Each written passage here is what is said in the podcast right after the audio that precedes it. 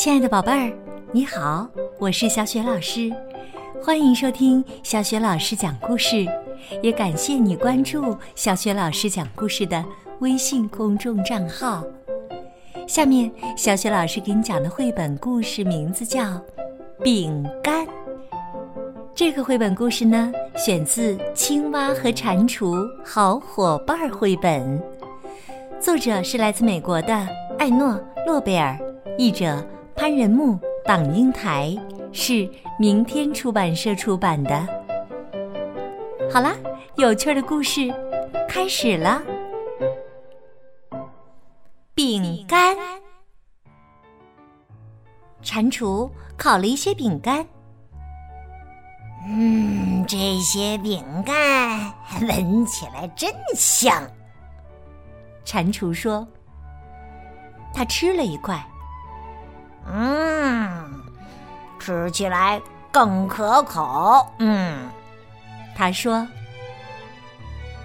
蟾蜍跑到青蛙家，青蛙，青蛙，它大声的叫：“快来尝尝我做的饼干！”青蛙吃了一块，说：“我从来没吃过这么好吃的饼干。”青蛙和蟾蜍一块接一块的吃了好多饼干。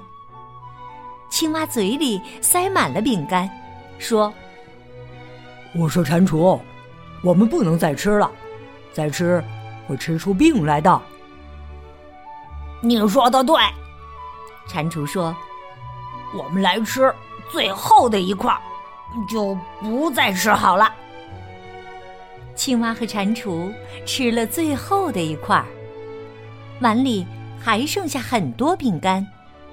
蟾蜍说：“青蛙，我们来吃真正最后的一块儿，就不再多吃好啦。”青蛙和蟾蜍各自吃了真正最后的一块饼干。我们一定不要再吃了。蟾蜍一面说，一面又吃了一块。对，青蛙一面说，一面伸手又抓了一块。我们需要意志力。什么意志力？蟾蜍问。意志力就是你忍着，不去做你很想做的那件事。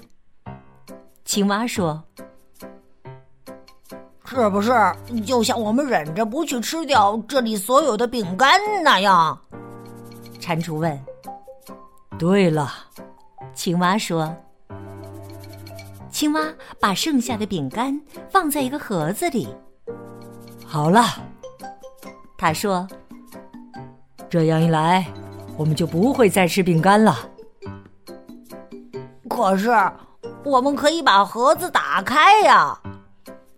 蟾蜍说：“说的也是。”青蛙说：“青蛙用细绳子把饼干盒子绑起来。”好了，他说：“这样一来，我们就不会再吃饼干了。”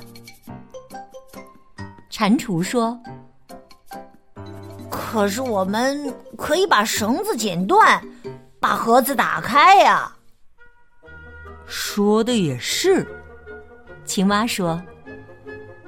青蛙找来一架梯子，他把饼干盒子放在高高的架子上。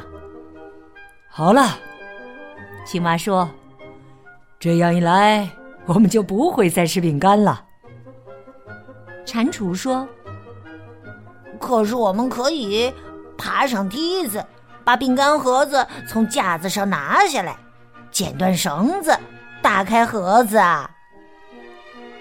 说的也是，青蛙说。青蛙爬上梯子，从架子上把盒子拿下来，剪断了绳子，打开了盒子。青蛙把这个盒子拿到屋外，它大声的叫着：“嗨，鸟儿们，来吃饼干！”鸟儿们从四面八方飞来。这样一来，我们再也没有饼干吃了。蟾蜍难过的说：“一片都没得吃了。”不错，青蛙说：“可是我们有很强很强的意志力呀。”青蛙，你留着你的意志力吧。蟾蜍说：“我这就回家去，烤他一个蛋糕来吃。”